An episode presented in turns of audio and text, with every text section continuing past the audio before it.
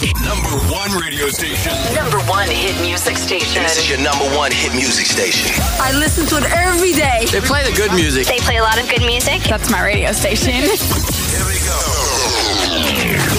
Double seven point eight. Double seven point eight. Zip FM. Zip FM. ZipFM Worldies SDG Navigator is Meguru. Meguru Worldies SDGs をお聞きの皆さんこんにちは。ナビゲーターのめぐるです。こんにちはという挨拶が 正しいのか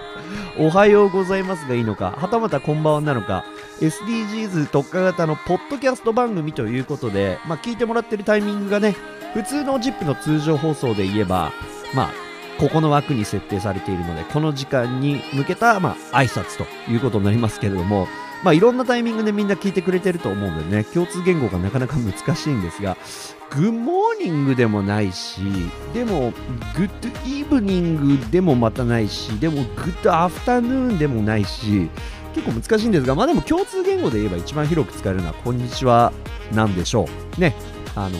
あ、どうもこんにちはっていうのは、まあ、いつ言ってもおかしくないですね。普通にあの例えば飲み屋であって、こんにちはっていうのはいいけど、おはようございますもまた変だし、こんばんはもまた変だし、朝に。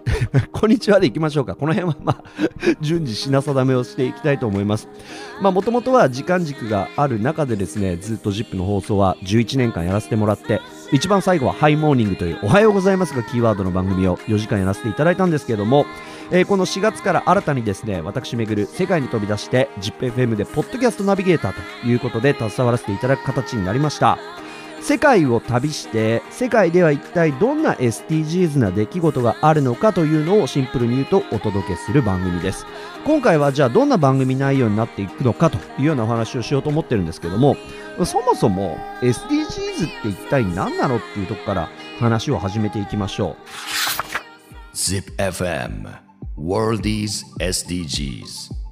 まず、えーホームページを見てみますと持続可能な開発目標とあります。SDGs Sustainable Development Goals の頭文字を取って SDGs と。これ2001年に採択されました MDGs の後継としまして、えー7年ぐらい前ですかね。2015年の9月の国連サミットで加盟国の全会一致を受けて採択されました。持続可能な開発のための2030アジェンダとあります。そうゴールは一応2030年というふうに明確に期日を設けてるんですよね。じゃあこの2030年までに一体何をするのかというとまあ平たく言えばより良い世界を目指していこうという国際的な目標です。17のゴールそしてより具体的にそれぞれニッチにした169のターゲットから構成をされていましてお題は地球上の誰一人取り残さない。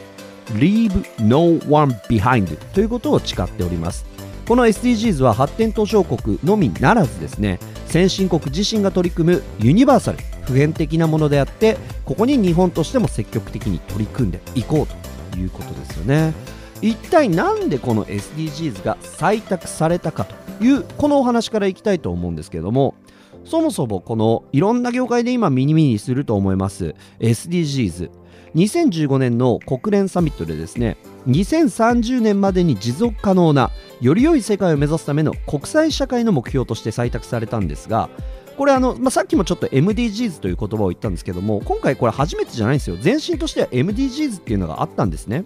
でこれは遡ることもう20年以上前なんですけれども2000年の国連サミットであったんです。MDGs でこの時は8つの目標が定められていました。例えば極度の貧困と飢餓の撲滅であったりとか、えー初等教育の完全普及の達成といった開発途上国を支援するための目標であったのが中心だったんですね。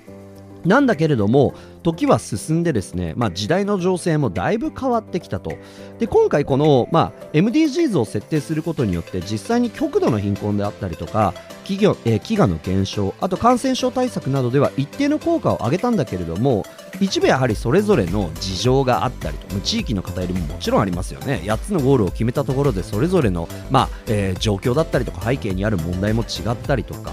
えー医療の問題、教育の問題達成できなかった分野もあったと。あともう一つ言われているのはこの MDGs 先進国がルールを決めたということでいやじゃあ君たち我々の言ってること実際背景にあるもってどれだけ分かってるの？リアリティはこうなんですけどみたいなことがあってですね。いやじゃあこれはもう一回みんなで一緒に考えるということをしなければいけないいけないよねということで先進国のみならず発展途上国も一緒に問題を解決するために課題を設定枠組みを策定したのが今回の SDGs となっております。で今回はもちろん目標というのは、えー、と今までの MDGs の時のですねミレニアルな開発目標、まあ、すなわち発展途上国のみならずユニバーサルですから普遍的に世界各国が共通できる目標として17の目標に広げられております、まあ、今回はせっかくの初回なので一体どんな項目があるのか一応全部見ていきましょうか。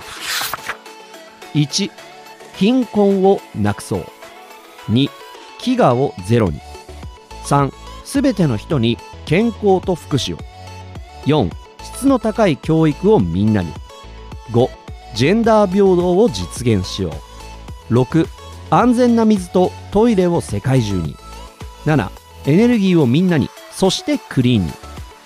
8働きがいも経済成長も。9産業と技術革新の基盤を作ろう。10人や国の不平等をなくそう。11住み続けられるまちづくりを。12作る責任使う責任。13気候変動に関する具体的な対策を。14海の豊かさを守ろう。15陸の豊かさも守ろう。16平和と公正をすべての人に。17パートナーシップで目標を達成しようというこの17の目標で項目が上がっております。地球上の誰一人取り残さないということを誓っているんですけれども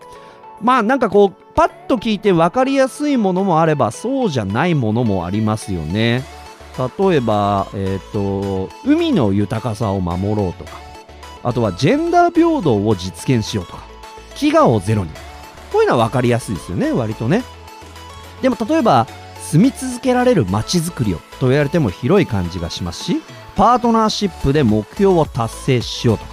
あとはまあニッチなところで言うと産業と技術革新の基盤を作ろうと言ってもああこれうちの業界だったらわかるこれ。でも他の業界だとどうなんだろうみたいな、まあ、いろんなことがあるわけですよね。なのでこの番組では、まあ、たくさんこの項目があるんですが一つ一つ具体的に毎回今日はこのお題、えー、例えばじゃあこの国に行ってこの番号をやります。いうことで目標を設定してあなるほど。SDGs の具体的な取り組みってそれもこれも SDGs なんだという入り口にもう全然立っていただければ OK と。いうふうに思ってます。みんながその入り口に立ってくれることでですねそこから先みんなが、えー、送る生活の中にちょっとでもそういうことを意識してくれたりとかああの時めぐるがこういうことを言ってたよなということを思い起こしてくれるだけでも十分この番組役に立ってるってことになるんだと思います。まずはみんながやっぱりスタート地点に立ってそして多様性の観点からいろんな尺度の考え方を持つっていうのがこの、えー、番組の本当にゴールとするところなのでなるべくそこをですね小難しくなくより分かりやすくく一緒に考えられるそんなメディアにしていきたいなと思ってます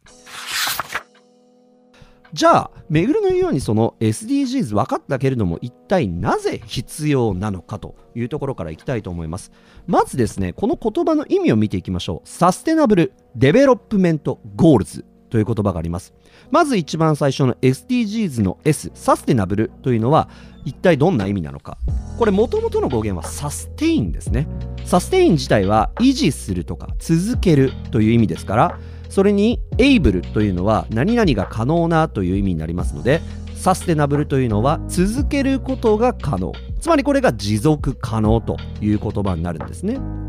持続可能というと例えば地球や社会の環境が将来にわたって維持されること。これを具体的に指しています。例えばじゃあガソリンで、えー、走る車はやがて枯渇すると言われている石油燃料を使っていること。あとは CO2 排出によって地球環境にダメージを与えていることによって持続可能とは言えないですよね。そうなるとガソリン車を減らして他のエネルギーで走る車を推進することが持続可能な開発の一例ということになると思います。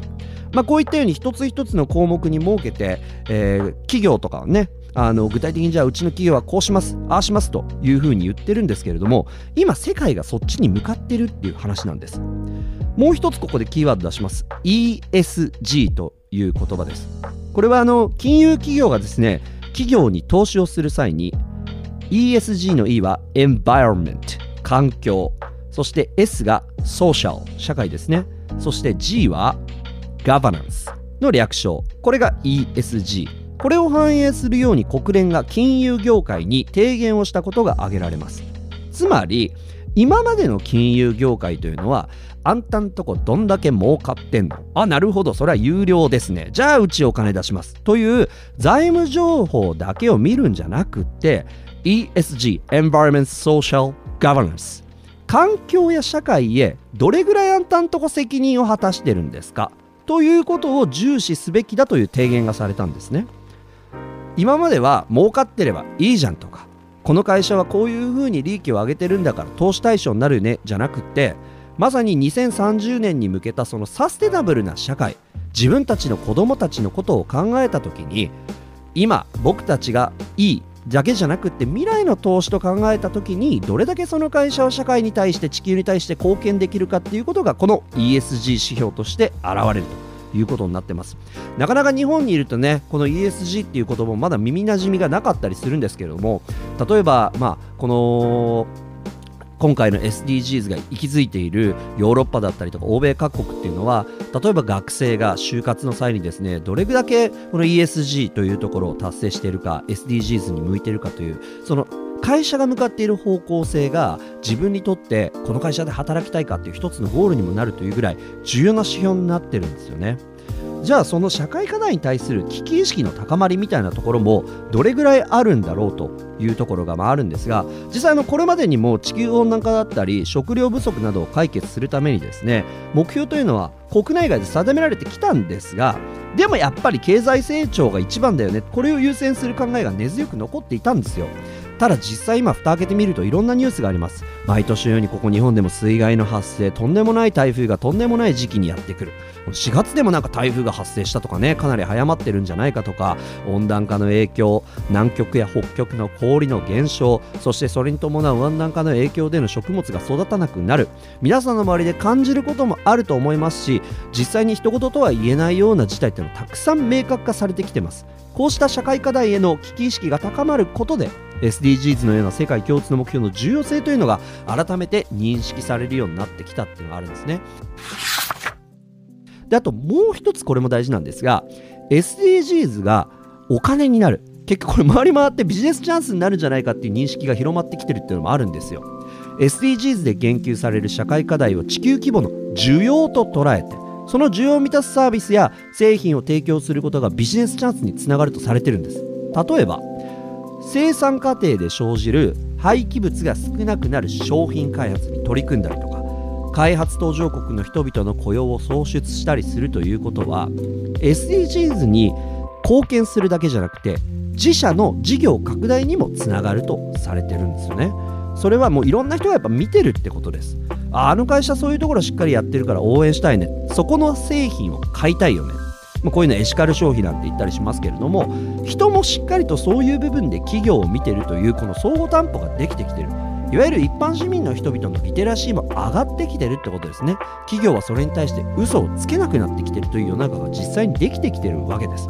まあ日本はこの SDGs については後進国なんていうふうにも言われますけれどもぜひ皆さんも一緒にこの番組を聞いてああ世界がそういうことならもうちょっと僕たちの考え方も上げていかなきゃいけないよねアップデートしなきゃいけない考えもあるよねというような気づきになったら本当に嬉しいなと思います。そしてこの SDGs の必要性を企業へのメリットから考えてみたときなぜ必要なのかというとやっぱり新規事業、えー、新規事業の創出につながるんだということなんですね。これまで重点的に取り組まれていなかったもののやはり早急な対応が求められる課題が SDGs に多く盛り込まれていてでこういった課題を解決するためにはやっぱこれまでになかったビジネスモデルを一から考える必要も出てくるんだと。もちろん既存事業を拡大することで取り組める SDGs の課題もありますしでもやっぱり現代では成熟した市場が多く存在する中でこの SDGs に関連する事業は開拓の余地があるとも言えますよね。だ具体的にここから仕事ができるよっていうことでございます。そして何よりやっぱりイメージアップにもつながるんですって。先ほども言ったように市民がそういうふうに見てるというところでは社会への責任をその企業がどれぐらい果たしているのかというこの認知だったりイメージアップというのは大切なんだということですよね。逆に言うと SDGs 達成に向けた企業独自の目標を掲げてもですね活動が伴っていないとむしろ「おなんだよあの会社やってないじゃん言ってるだけじゃん」ということで信頼を失うことになる。やっぱり情報が多くなって見える化されることでですね企業も嘘つけなくなってきてるってことです。そしてその監視の目は実際に市民の皆さんが担保しているというところでやはり会社も地球に即したあり方じゃなきゃいけないよねというのが現状だということですよね。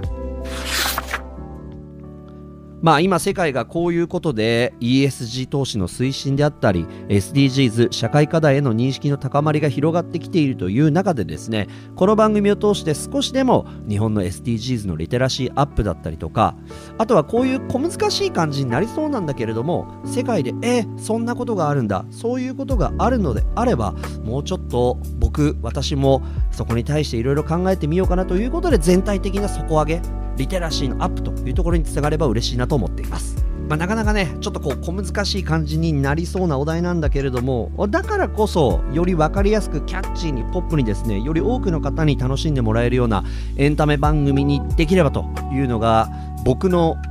この番組をやる上でのサステナブルなゴールなのかなというふうに思っているので、まあ、現地でね見た面白おかしいあのもちろんそういうポップな情報も含めてなんかこう楽しいメディアにしていきたいなと思ってます。ただ単純にうん、目の前にあることをみんなでこう考えようっていう。これは大事なことなんだけれどもそれを伝えるだけじゃなくってやっぱ楽しく学べるっていうのはどんな教育においても大事なことだと思っているので自分で見聞きしたことをですねありのままに皆さんに伝えて決して僕がその、えー問いに対して答えを出すのではなくその問いに対して答えを出すのは皆さんであってそれに対しての考える材料の一つにこのメディアがなればですね嬉しいなと思います。もちろんこの SDGs や世の中を良くするということに具体的な明確なゴールがないこともあると思いますがそれでも考えをやめないということが非常に大事なんじゃないかなと思うので、えー僕が世界に出て出てですね見聞きしたものを、えー皆さんに楽しくあの情報の一つとして受け取ってもらえるようなそんなメディアにしていきたいと思います、